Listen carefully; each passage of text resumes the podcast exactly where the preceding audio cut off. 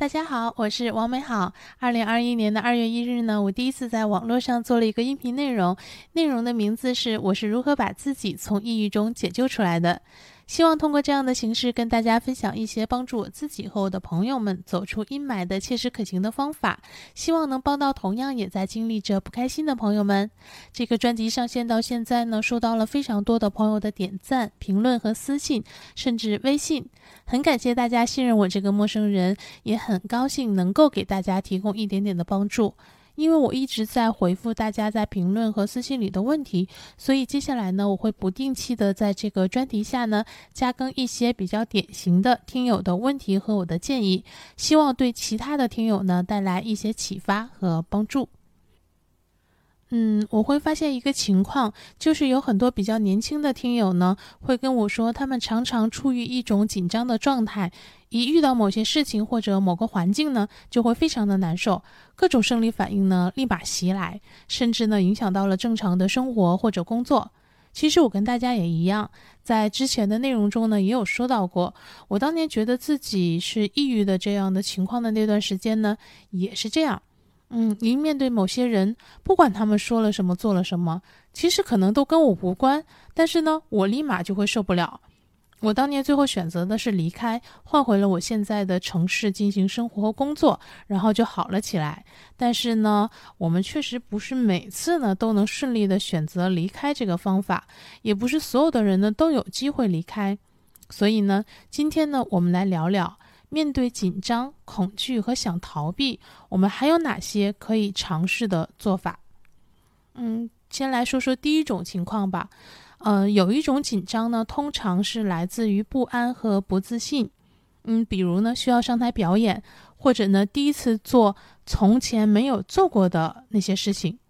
比如说像第一次开车，甚至有的人第一次坐飞机呢，也会非常的紧张。这些紧张的本质的原因呢，就是不熟知或者不熟练。所以呢，搞定这种紧张的呢，是有三个法宝。嗯，预习、扮演和被人带一次。先来说说预习吧。预习呢，就是事先把即将要做的不熟知或者不熟悉的事儿，提前呢熟知和熟悉，提前准备好。如果时间充裕的话呢，当然最好能够做到滚瓜烂熟、倒背如流的程度。这样胸有成竹的人，基本上就不会再有不安了，一般呢也不会紧张了。即使呢做不到这么高的程度，但是只要你进行过预习，都多多少少会对缓解紧张有帮助的。比如上台演讲啊，或者答辩之前，把稿子准备好，不断的练习，预设好可能会被问到的问题以及答案，都是很有帮助的。再来说说扮演吧，扮演的意思是说，你想象自己就是那个不紧张、胸有成竹的人，然后把这个人的状态演出来。虽然我们不是职业的演员，但是其实扮演这件事情并不难。不管是从电视上还是身边的人这里呢，我们其实还是能够看到过那些我们想要的、自己也想拥有的、应该的、向往的样子。甚至呢，我们自己其实过往中呢也是有可能有过高光时刻的，对吧？所以呢，想象一下那样的感觉、状态、穿着打扮、语速、嗯、肢体动作等等，然后呢，想象此刻自己就是那样。就是那个状态，能自然呢就自然，如果做不到自然呢，就去模仿去呈现。这个方法呢，我辅导过很多去做晋升答辩的人，效果都很好。其实说白了，就是你的精气神儿要出来。嗯，最后呢，来说说被人带一次，这个呢，尤其是各种第一次的时候，非常的适用。比如新手开车，比如去国外旅行等等。其实呢，就是在有人保护下开启这件事情，你的不安感就不会那么强了。尤其呢是在学车这个行业，是专门有一种业务叫做陪驾教练的。也就是呢，因为我们考驾照的时候呢是应试教育，所以考完驾照呢，其实很多人都不敢马上就开车实际的上路。嗯，因为大家都知道，真实的路况要复杂的多。那这时候呢，就可以去找陪驾教练带一下，去开真实的路。陪驾教练呢，因为本身就有第二刹车可以保护你，其次呢，会教你各种路况的处理方式，甚至呢，还有人让陪驾教练呢带着开一次雨天或者是高速，这样自己开的时候呢就不会怕了。其实呢，就是这个道理。所以呢，被人带一次也是很好的方法。那我们来说一下第二种情况。嗯，另外有一种紧张和恐惧呢，通常来自于太在乎。比如刚刚结束的高考，就是这种情况最多的场景。呃，我记得我当年呢，就有很多我们年级排名前十几的这样的同学呢，输在了高考那一次的状态不好上。比赛呀、面试啊等等这些呢，都常常会出现这样的状况。这些紧张的本质的原因呢，就是。太把这件事情当回事儿了，把这件事情的结果呢看得太重，这也正是高考这种独木桥模式被诟病的原因。这方面呢，我们可以尝试用三种方法来缓解紧张，呃，呼吸放松、调整心态和当做是平时。关于呼吸放松呢，就不多说了，大家都明白。缓慢的进行深呼吸，甚至冥想呢，都是有助于放松的，是缓解紧张状态的最简单的和最快速起效的方法。事情开始前呢，先让自己的身体得到放松的信号，大脑和情绪呢就会逐渐的稳定下来。那么具体来说说第二个调整心态吧。对于太在乎的事情呢，要调整成没那么在乎呢，其实肯定很难了。但是呢，也并不是完全达不到的，所以呢，大家不妨试试看。因为目前我们遇到的大部分的事情呢，都不至于是那种只要这件事情结果不好，我们就活不了了，生活从此就灰暗了。生活中还有那么多的事情可以做，那么多的方法可以解决问题的。高考、比赛、面试呢，都不是我们人生的唯一出路，以及唯一可以做的事情。某个人也不是唯一，甚至很多事情，如果你还是很想做的话，那就再做一次好了。一次再次做不成，再试一次喽。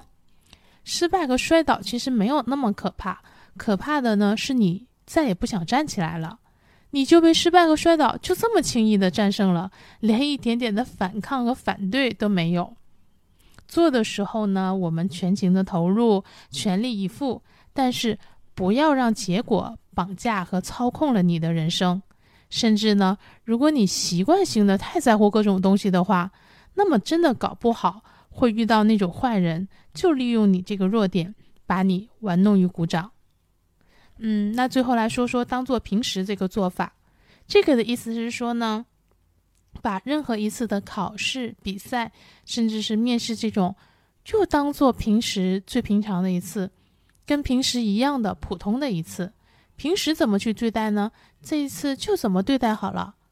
这个呢，跟刚才说的扮演的那种感觉有点像，就是给自己的大脑呢灌输信号，让自己觉得这就是平时的一次普通的考试、比赛什么的。我记得我高考的时候呢，我爸妈问我，嗯，要不要那天给你买一些鸡鸭鱼肉啊，好吃的什么的，或者买一些补品？我说不用。就给我做一碗我平时最爱吃的面条，买一袋我最爱吃的小咸菜，然后呢，我爸妈就照做啦。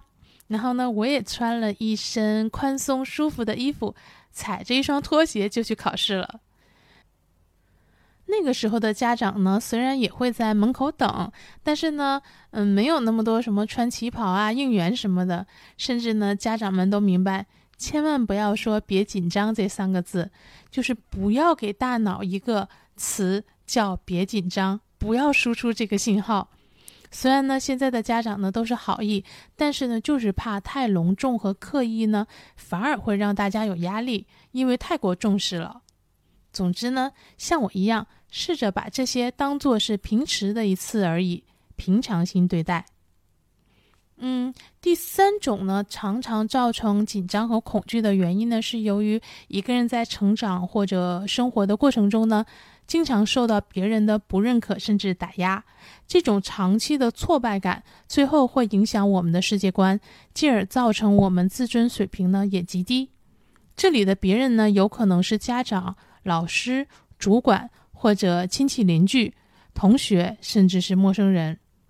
在我遇到的情况中呢，常被家长和主管不认可甚至打压的情况是比较多见的，而且又因为这两个角色往往是大部分人在人生的很长时间内都需要很高频面对，而且很难摆脱的，所以呢，他们的影响呢一般都是会比较大或更为深重的。如果是这方面的情况呢，我的建议呢是以下三点。第一呢是学会相处和管理对方，第二呢是建立自信，客观的面对评价，第三呢是我常用的远离刺激源。先说一说学会相处和管理对方。呃，刚才有说到呢，像父母和主管这样呢，我们常常需要长时间和高频面对的情况呢，摆脱成本又比较大。那么如果想相对更舒服的面对他们呢，我们可以尝试反客为主。找到与他们相处舒服的方式，管理他们的预期。要想做到这点，先要找到他们对我们不认可的具体是什么，双方存在的问题有哪些。然后呢，针对这些问题点，能说服对方改变思想呢，就去说服对方；不能的话呢，就想办法降低他们的预期。给大家举一个我自己的小例子。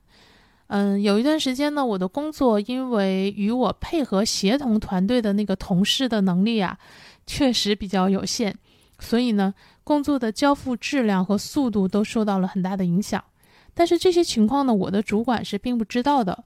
后来呢，即使我有去跟主管沟通过，但是毕竟大部分的主管都会觉得，那这种事情你要自己去想办法解决呀，只跟他提困难以及呈现不好的结果，那就是做的不好呀。而且呢，我相信大家大部分人都会明白，别人如果没有亲眼看见或者亲自的遭受到困难，他们是很难体会到实际的情况的。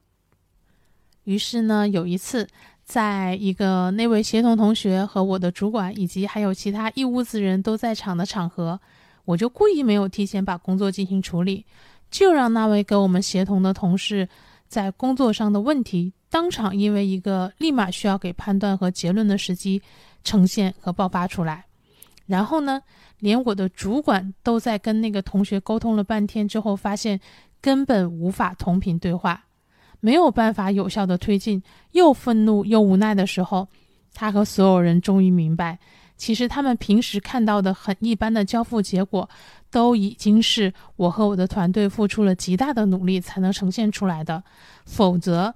只会更差，甚至根本交付不出来。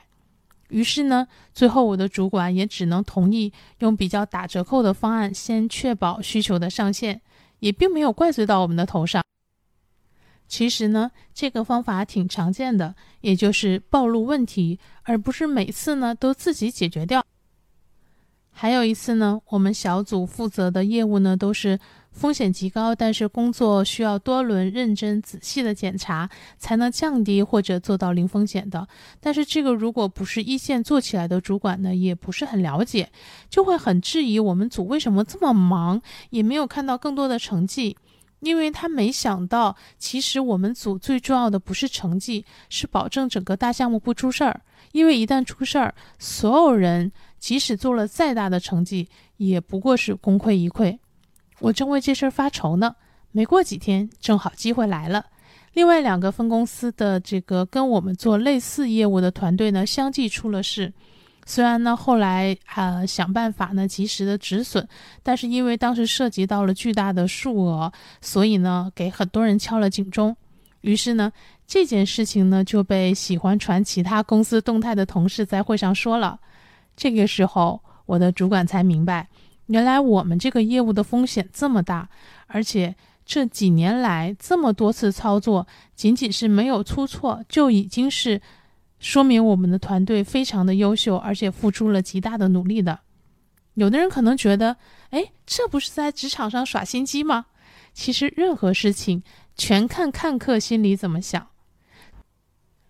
你觉得这是心机，那这就是心机。你觉得这是在做管理预期，那这就是管理预期。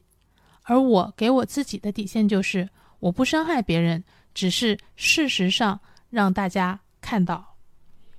再来说说我自己一直推崇的建立自信、客观面对评价这方面呢，我在第二十八期呢专门用一期内容讲过，所以呢这里就不赘述了，因为 这一期内容太长了。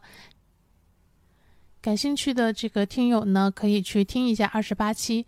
只是再多说一句，对于别人的不认可，建立自己的自信，客观的看待评价是终极解法。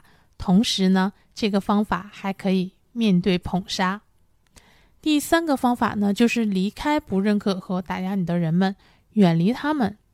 人更应该去跟认可自己、能够给予自己动力和能量的人一起工作，这样你才更可能创造价值，更可能开心快乐。其实跟什么人谈恋爱、结婚会让自己幸福的这个道理是一样的。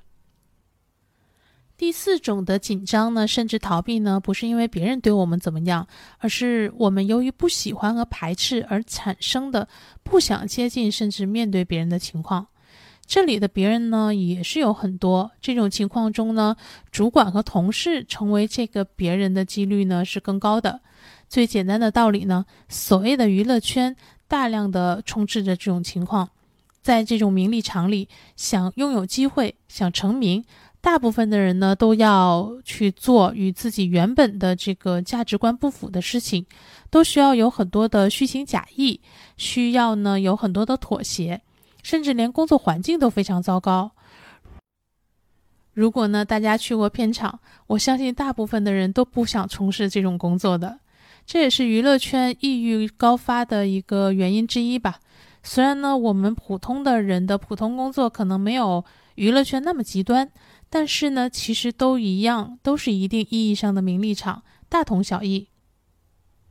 那么对待这种情况呢，我的三个方法是：学会清醒和麻醉自由切换，不计较结果，想办法离开。所谓的学会清醒和麻醉的自由切换，是指。大部分的人呢，肯定还是处于一种还无法想到解决办法，或者很长时间内呢还不能够离开，才会不不开心，对吧？那也就是说呢，为了暂时能够在这个环境里呢继续的生存下去，而且呢不那么崩溃的生存，还是需要做一定的与不喜欢和排斥的人和平相处的一些事情。很多人呢，在这个时候呢，就因为不想被同化，就受不了了。但是大家想想，不是还有那么一句话吗？叫做“忍一时风平浪静，退一步海阔天空”。这时候呢，大家可以换个心态。首先呢，我们要明白，这些情况呢，肯定是一个暂时的情况，总有一天会改变的。因为没有一个人会永远处于某种环境当中的。其次呢，不要太为难自己。一定程度的妥协又不代表被同流合污，只是不去正面的抗衡，呃，而去不引发更多的问题而已。我们只是需要让自己一半清醒一半醉就可以了。比如呢，我也常遇到我不太想一起工作的主管，甚至在我的道德标准里呢，可能觉得他人品有问题。但是呢，该开会和说话的时候，或者团建的时候，我依然会保持一个正常的可以相处的状态。但是我内心里是知道我自己是谁，我是在为了什么做着什么事情就好了。有些实在不想参与的，那就撒个谎撑个病拒绝掉好了。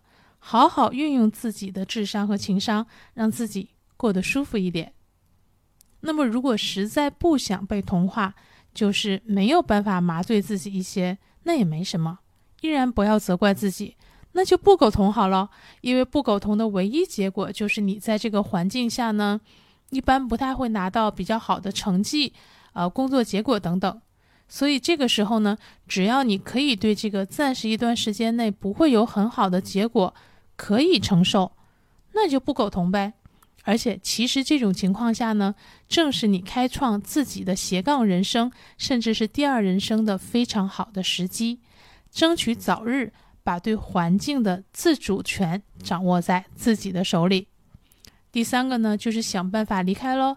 其实远离刺激源肯定是脱离恐惧和不安的最通用的方法。呃，用不用呢，只是看大家是否需要而已。在股票的投资里呢，有个概念呢叫止损，而对于离开和放弃来说呢，你认为是逃避，那它就被定义为逃避；你认为是止损，那它就是在帮助你减少损失。第五种呢，面对紧张、恐惧和逃避的方法呢，是希望大家明白，逃避并不可耻，一切终将会过去。但是如果愿意的话呢，也可以把解决当做乐趣。首先呢，前一分钟我们刚刚说过，在股票的投资的概念里呢，有一个概念叫做止损。而对于离开和放弃来说呢，你认为是逃避呢，它就被定义为逃避；你认为是在止损呢，它就是在帮助你减少损失。所以呢，你可以把离开或者逃避呢，当做是老天爷在帮你避害，给你一个新的契机。所以逃避真的没啥可耻的，也不用在意别人的眼光，因为没有人能够完全懂你的心思和判断。其实我们的人生的很多机会。都是从离开一个环境或者离开一个人开始的。其次呢，如果你愿意，你也可以还有一个选择，那就是把解决你目前的紧张、不安和恐惧当做乐趣。我有几个朋友呢，就特别喜欢解决问题。如果工作或者生活中没有什么问题需要他们解决了，他们反而觉得很无聊。我就把这个情况呢比喻成他们喜欢拆毛线团儿。我常常呢在一起开玩笑说他们就像猫猫一样，只要有人给他们丢毛线团儿，他们就开心。我记得有一次呢，呃，又是刚才提到过的那个协同的同事。搞得我们一个很简单的一个需求就是推不下去，做不出来，我就很烦躁，完全不想理了。然后呢，另一个协同团队的主管知道了这个事情之后呢，就来找我聊。一开始呢，我还什么都不想听，直到他说了一句话，彻底的激起了我的斗志。他说：“这件事儿能有多难？我们两个怎么可能都解决不了？”这里呢，我隐藏了一个他说的词，是我们两个的职级。意思呢，就是说我们两个这种职级的人，又不至于解决不了。呃，我倒不是说觉得受到了赞扬，说来呢，可能大家不相信。我们在公司里呢，会觉得自己呢，既然在这个职级呢，是有责任，甚至代表了有能力解决更复杂的问题的。所以呢，被他这么一说，我就想，对呀，又不是什么解决不了的事情，何苦生气不理呢？还不如去用能力解决掉。大家也就都轻松了。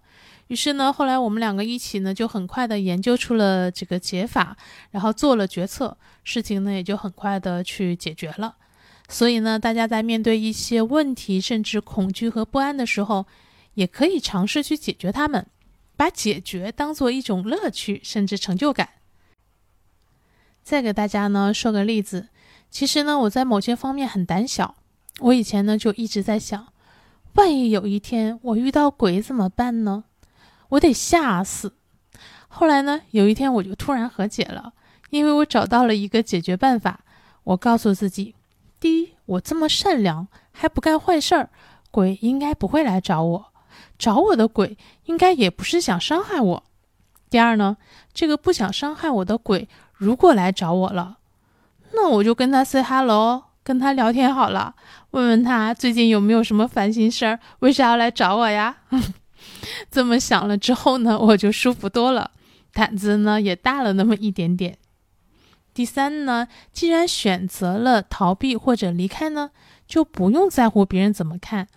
人生呢是你自己的，别人除了评价不会陪着你。评价呢，我也不多说了，之前的内容有专门讲过。只是呢，再重复一遍这句话，就是不用在乎别人怎么看，人生是你自己的，别人呀，除了他会评价你，他不会陪着你。好啦，终于到了最后一个面对紧张、恐惧和逃避的方法了，那就是最重要的方法：多做测评，多去认知自己。我最近呢，疯狂的在做测评。原因呢，是因为我工作中呢遇到了一位学心理学、曾经在咨询公司工作的同事。其实啊，他们以前给别的公司做项目呢，基本上就是用测评的方法，先对各个公司的情况呢进行针对性的诊断，然后呢给出一些解决方法。对，你没听错，就跟医生看病是一个道理。然后呢，这个同事呢，现在在我们公司呢，也来用这样的方法呢，帮助各个团队或者是个人呢，发现问题、解决问题。我来到这个团队的时候呢，作为他第一个版本的测评上线前的测试人员呢，做了一下，对我的帮助还真的是挺大的。最近呢，我又发现了武志红跟一些组织呢提供的很多这个方面的测评，就疯狂的做了起来。因为对于我自己去加深自我的认知，找到一些自己的行为和意识背后的原因和依据呢，以及以后呢怎么去做和选择呢，是很有帮助的。嗯，因为其实大部分的测评呀，都是根据中外这么多年的非常著名的心理学的理论和模型做出来的，所以呢，只要是正规的，大家都不用那么担心其中的内容。所以，如果大家愿意的话呢，可以尝试用用这个方法，看看对你是不是有效果。我目前在做的呢是看见心理里的这个测评，因为有很多，所以呢每天会做一两个。大家呢可以去用微信搜“看见心理”，理呢是这个心理学的那个心理，然后关注公众号，挑选自己比较感兴趣的先试起来。如果你觉得有效呢，那就继续做；没有效呢，那就也不用做，也没有什么损失。如果呢你不愿意做测评的话呢？那就用各种方法去认知自己。我之前呢用过的这个方法呢，在第九期中有讲过，大家呢感兴趣的可以去听听。认知自己之后呢，我们就可以逐渐的跟自己和解，以及找到改善自己的方向。为什么这里说了和解和改善两个词呢？因为呀，我们身上的任何特征呢，都可能既是问题又是优势，只是看放在什么环境下去判断而已。所以呢，认知自己呢，不是为了让大家挑自己的毛病改改改，而是了解了自己之后呢，自己明白要怎么去对待每一个自己的特点，而并不是呢，一定要把自己改变成另外一个人。比如呢，我之前说过，嗯，我喜欢写字，然后喜欢反复的斟酌文案，并以此为乐趣。但是呢，我不喜欢数据，数据的分析能力呢，其实也就一般般吧。在商业运作甚至是理财上面，差不多就是个白痴级别。那这到底是我的优点还是缺点呢？在我们公司呢，这是缺点。如果告诉主管和 HR 我数据能力相对一般，他们会认为这是个很大的问题。那么我到底改还是不改呢？不好意思，我没有改。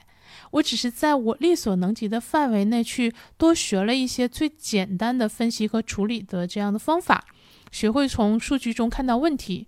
但我并没有像很多人建议的那样，甚至是自己要去学代码、取数和分析数据。我反而呢是去发挥我的文案能力，去尽可能的去做一些需要更需要我文案能力的工作，去更需要我文案能力的部门。当然呢，我也可以反过来逼着自己学会数据的更加高精尖的东西，这其实就全看我自己的判断和选择了。而且我相信呢，我会在我喜欢的和我擅长的事情上做得更好，而不一定非要在我不喜欢和不擅长的事情上耗费时间。好啦，今天实在是说的太多了。